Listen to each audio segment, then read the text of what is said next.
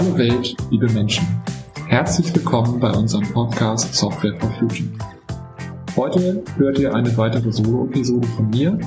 Ich blicke zurück auf alle Interviews, die ich bisher geführt habe und fasse ein bisschen zusammen, was ich so lernen durfte von, von all den vielen spannenden Menschen, denen ich gesprochen habe.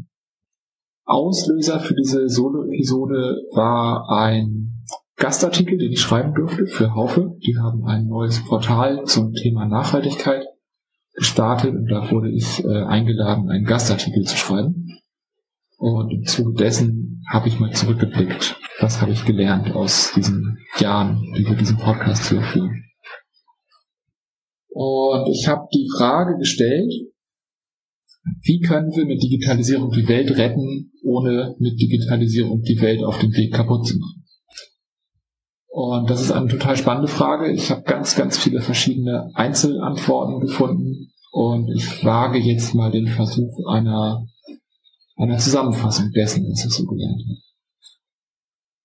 Digitalisierung ist der größte Treiber von Veränderungen in unserer Gesellschaft seit der Entdeckung des Feuers. Das wurde in einem der früheren Interviews gesagt. Von 17 Zielen für nachhaltige Entwicklung ähm, von den SDG lassen sich bis zu 13 nur mit dem Einsatz digitaler Mittel erreichen. Eine E-Mail hat bis zu 50 Prozent des CO2-Fußabdrucks einer physischen Postkarte. Leider senden wir viel mehr E-Mails, als wir dadurch Postkarten entwickeln. Das sind ein paar der, der prägnanteren Kernaussagen aus den ersten 103 Interviews. Und ja, wie gesagt, ich werde nun mal versuchen, ähm, zusammenzutragen, welche Hebel haben wir, um dieses größte, mächtigste Werkzeug unserer Zeit äh, einzusetzen zum Guten. Gleichzeitig, was müssen wir dabei beachten, damit wir nicht auf dem Weg noch mehr Schaden anrichten als eh schon. Also, Bevor wir uns äh, auf die Zusammenhänge zwischen diesen beiden riesengroßen Begriffen Digitalisierung und Nachhaltigkeit stürzen können, ähm, schaue ich mal an, was ich über jeden einzelnen dieser Begriffe gelernt habe. Die Frage, was ist Digitalisierung, ist so groß, dass es nicht die eine Antwort geben kann. Der erste Versuch einer Antwort beschreibt Digitalisierung als den neuesten Wechsel des Leitmediums. Das hat ähm, Lisa Rosa vom Landesinstitut für Lehrerbildung Hamburg so postuliert. Im Verlauf der Entwicklung unserer Gesellschaft gab es schon mehrere Veränderungen im Leitmedium. Und mit jeder dieser Veränderungen veränderten sich auch die Gesellschaften grundlegend. Irgendwann haben wir gelernt ähm, zu sprechen, damit wurden wir von Affen zu Menschen. Dann haben wir irgendwann gelernt, wie wir Dinge aufschreiben können. Damit konnten wir Wissen über Generationen und über große Entfernungen transportieren. Und mit der Erfindung des Buchdrucks wurde dieses Wissen dann für die breite Masse verfügbar. Heute stehen wir an der nächsten Schwelle, äh, indem wir uns von der Gesellschaft des Buchdrucks zu einer digitalen Gesellschaft entwickeln. Ähm, gemeinsam war all diesen Leitmedienwechsel, äh, dass sie zu enormen Umwälzungen geführt haben und damit die Kultur, die in dem Moment äh, vorherrschte, grundlegend verändert haben. Mit der Sprache kamen wir auf einmal zu einer arbeitsteiligen Gesellschaft. Die konnte sesshaft werden, die konnte Ackerbau und Viehzucht betreiben. Durch die geschriebene Sprache waren auf einmal Staaten möglich und wir sind zu den antiken Hochkulturen gekommen, die es gab. Ähm, das Römische Reich wäre ohne, ohne geschriebenes Wort nicht denkbar gewesen zum Beispiel. Und ohne den Buchdruck wäre die Industrialisierung nicht möglich gewesen. So, und heute stehen wir an der Schwelle zu einer digitalen Informations- und Wissensgesellschaft, in der wir ganz und gar anders lernen und arbeiten als. So, von diesem Wandel ausgehend, wir kommen aus einer Industrie und werden zu einer Wissensgesellschaft, kann man jetzt ähm, die Bereiche der Digitalisierung differenzieren. Ähm, Arnold Nagel hat in einem der früheren Interviews gesagt, Tomatensuppe lässt sich nicht digitalisieren. Ähm, es ist so, wir werden nicht jedes Produkt, das wir haben, digitalisieren. Wir brauchen weiterhin Fabriken, die zum Beispiel Smartphones herstellen.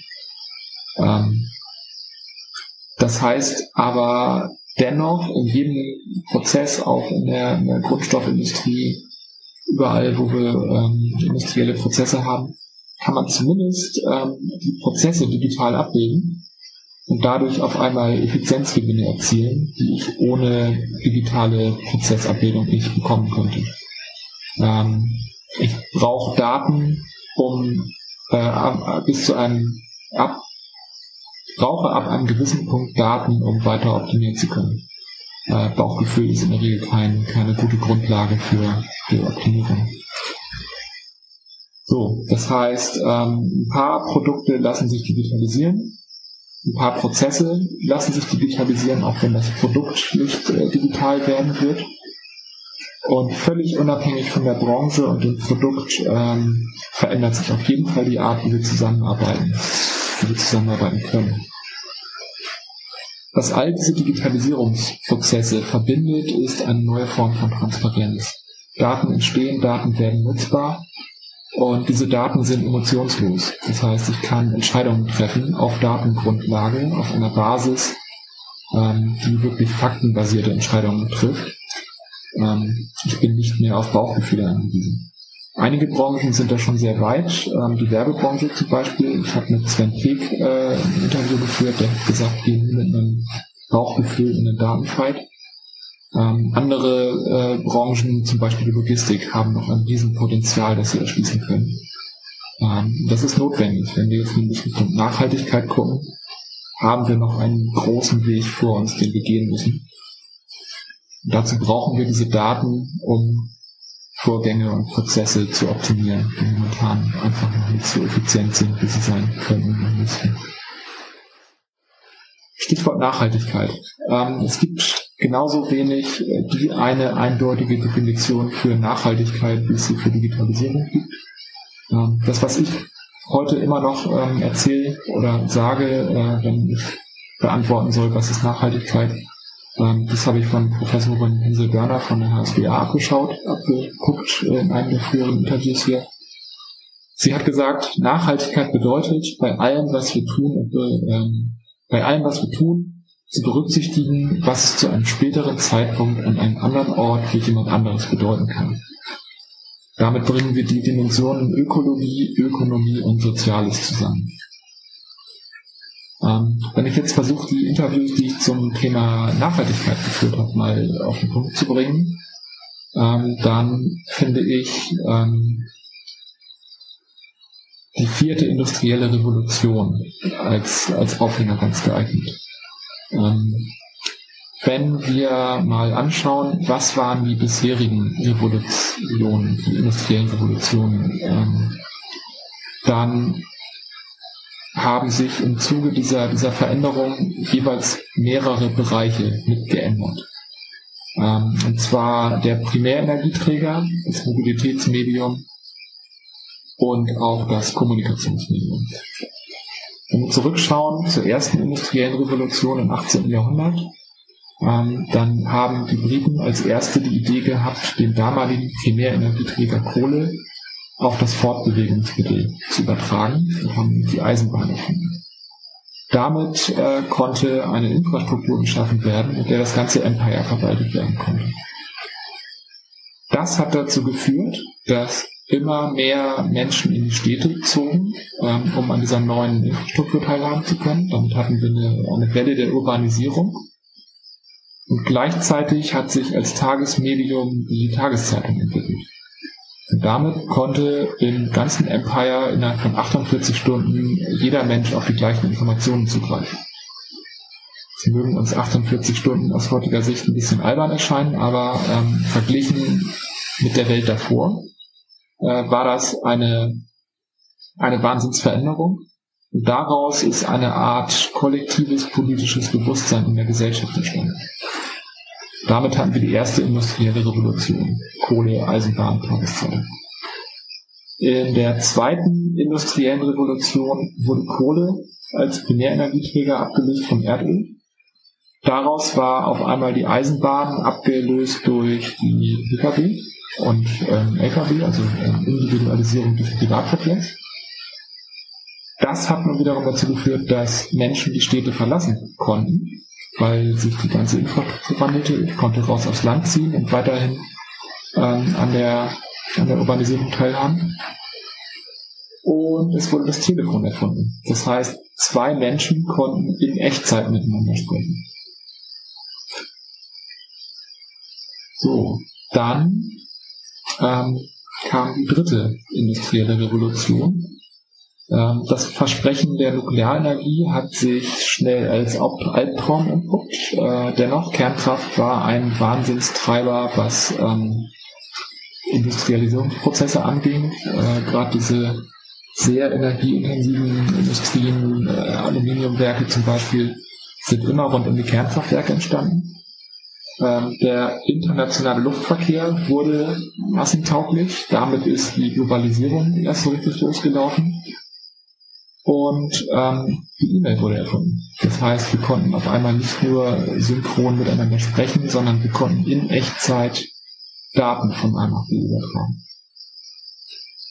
Und heute stehen wir mitten in der vierten industriellen Revolution. Wir haben die erneuerbaren Energie, äh, Energien als ähm, zukünftigen Energieträger. Die sind äh, dezentral. Da kommt dieses Thema Zentralisierung, Dezentralisierung wieder ins Spiel. Ähm, und die Mobilitätswende kommt damit einher. Elektroautos sind heute ein relevantes Thema. Wir werden vom Erdöl nur wegkommen, wenn wir ähm, Mobilität und Energie erneuerbar gestalten können. So, was all diese industriellen Revolutionen, wenn wir es so nennen wollen, ähm, gemein haben, ist eine Verdichtung von Raum und Zeit. Alles wird schneller und alles kommt immer näher. So, wenn wir diese beiden Begriffe jetzt zusammenbringen, Digitalisierung und Nachhaltigkeit, ähm, dann sollte eins klar werden. Wir sprechen dabei nicht über die nächste App, über ein paar Bäume, die wir pflanzen oder über CO2-Kompensation für meinen letzten Flug, sondern wir sprechen über einen grundlegenden Wandel unserer Gesellschaft hin zu etwas ganz und gar Neuem. Diese Veränderung gab es bereits mehrfach in der Vergangenheit.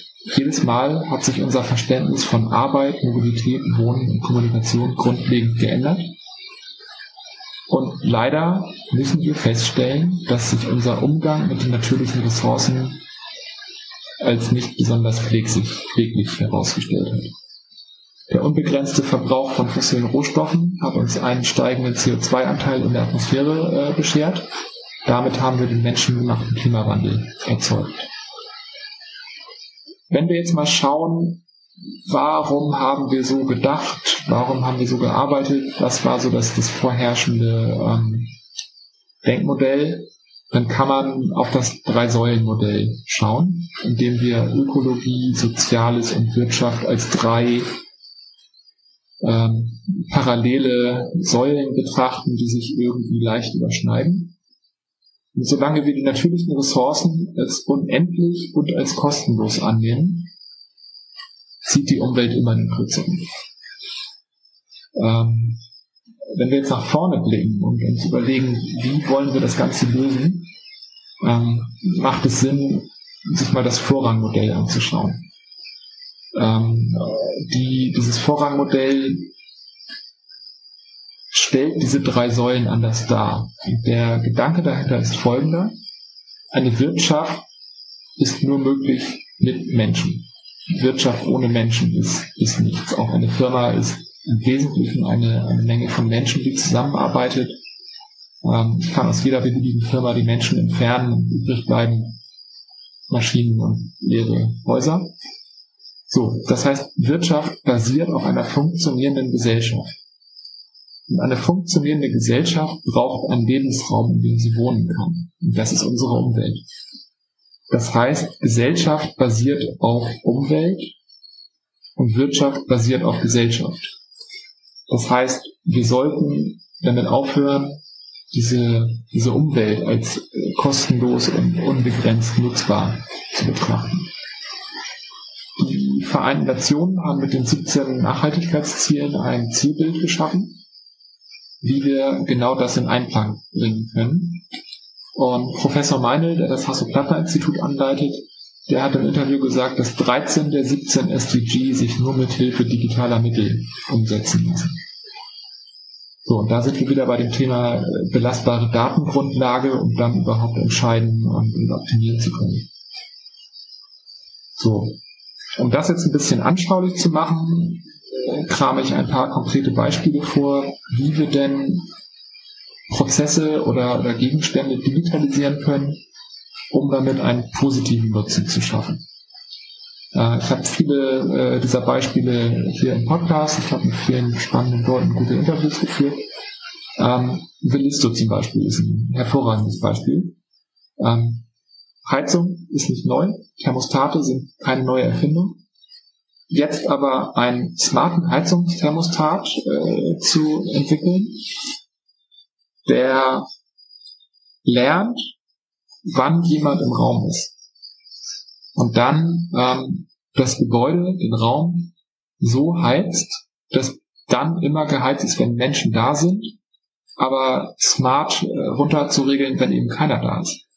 Ähm, das spart bis zu 30 Prozent Heizenergie in bestehenden Gebäuden, ohne dass da ein Stück Dämmung verbaut wurde, ohne dass irgendjemand umlernen muss und ohne dass irgendjemand eine Einbuße an Komfort hat.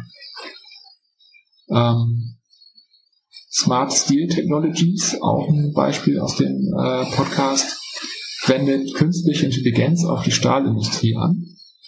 Ähm, was ich vor dem Interview nicht wusste, Stahl ist das einzige Material, das wirklich zu 100% komplett recycelbar ist, wenn ich denn weiß, was drin ist.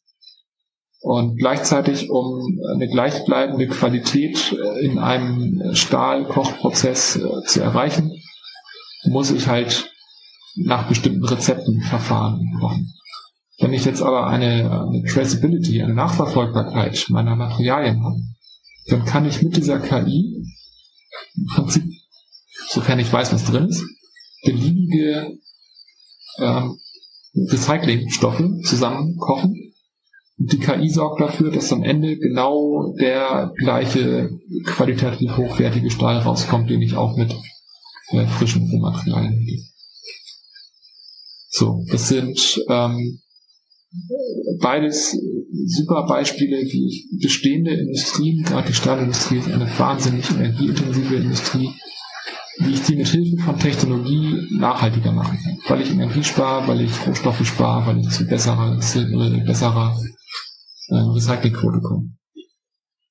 Gleichzeitig müssen wir auch die Schattenseiten der Digitalisierung angucken. Die globale IT-Infrastruktur ähm, mit allen Servern, Netzwerken, Endgeräten hat einen CO2-Fußabdruck, der ist doppelt so hoch wie der globale Flugverkehr. Allein das Bitcoin-Netzwerk hat einen globalen Stromverbrauch, der übersteigt den einiger EU-Staaten. Über den reinen Stromverbrauch hinaus muss man sehen, in jedem Smartphone, in jedem Server, in jedem Laptop, Computer ähm, stecken seltene Erden und weitere Rohstoffe. Die müssen irgendwo ausgegraben und verarbeitet werden. Gleichzeitig sinkt die durchschnittliche Nutzungsdauer von Hardware kontinuierlich. Das ist dramatisch, weil 75 Prozent der Emissionen, die ein beliebiges Gerät im Produktlebenszyklus verursacht, die entstehen während der Produktion. Das heißt, äh, um zu einer nachhaltig digitalen Welt zu gelangen, müssen wir sowohl den Energieverbrauch der Technik an sich reduzieren und optimieren, als auch die Hardware so lange wie möglich nutzen. Ähm, und auch da gibt es ähm, großartige Ansätze. Ich habe mit TechBuyer und mit AfD zum Beispiel gesprochen. Ähm, die haben hier Ansätze zur Circular Economy, zur Reviews, Afterlife und so weiter. Ähm, das ist alles notwendig, dass wir auch die Art und Weise, wie wir unsere Technik nutzen, so gestalten, dass daraus ähm, kein, kein unnötiger Schaden entsteht. So, wenn ich, wenn ich versuche, ein Fazit zu finden. Mein Bild heute ist, die Klimakrise ist primär eine Energiekrise. Ohne einen vollständigen Umstieg auf erneuerbare Energien werden wir diese Krise nicht gelöst kriegen. Und diesen Umstieg auf erneuerbare Energien werden wir ohne Digitalisierung nicht schaffen. Weil wir die Prozesse ähm, äh, passend äh, fahren müssen, weil, weil da so viel dranhängt, was, was wir ohne smarte Hilfsmittel nicht auf die Reihe kriegen werden. So, Digitalisierung liefert uns genau die Daten, die wir zur Transformation von Produkten, Prozessen und unserer Zusammenarbeit brauchen. Und ohne diese Daten sind wir auf Erfahrung und Bauchgefühl angewiesen. Und da müssen wir uns eingestehen, sind wir Menschen oft einfach fehlbar. So, und unsere digitale Welt verursacht einen eigenen signifikanten CO2-Fußabdruck. Das heißt, die Energie ähm, kriegen wir hoffentlich so schnell wie möglich auf vollständig erneuerbar umgestellt. Ähm, die physischen Ressourcen, die wir für unsere digitale Welt brauchen, die werden wir nur ähm, zur Verfügung haben, wenn wir verantwortungsvoll mit diesen Ressourcen umgehen. Und das Schöne ist, das haben wir alle in der Hand. So, das war ein Ritt durch 105 Podcast-Interviews. Ähm, ich freue mich, dass ihr immer noch da seid, immer noch zuhört, zugehört habt.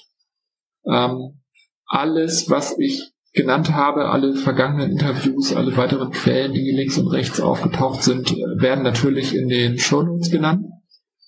Die findest du, findet ihr auf softwareforfuture.de.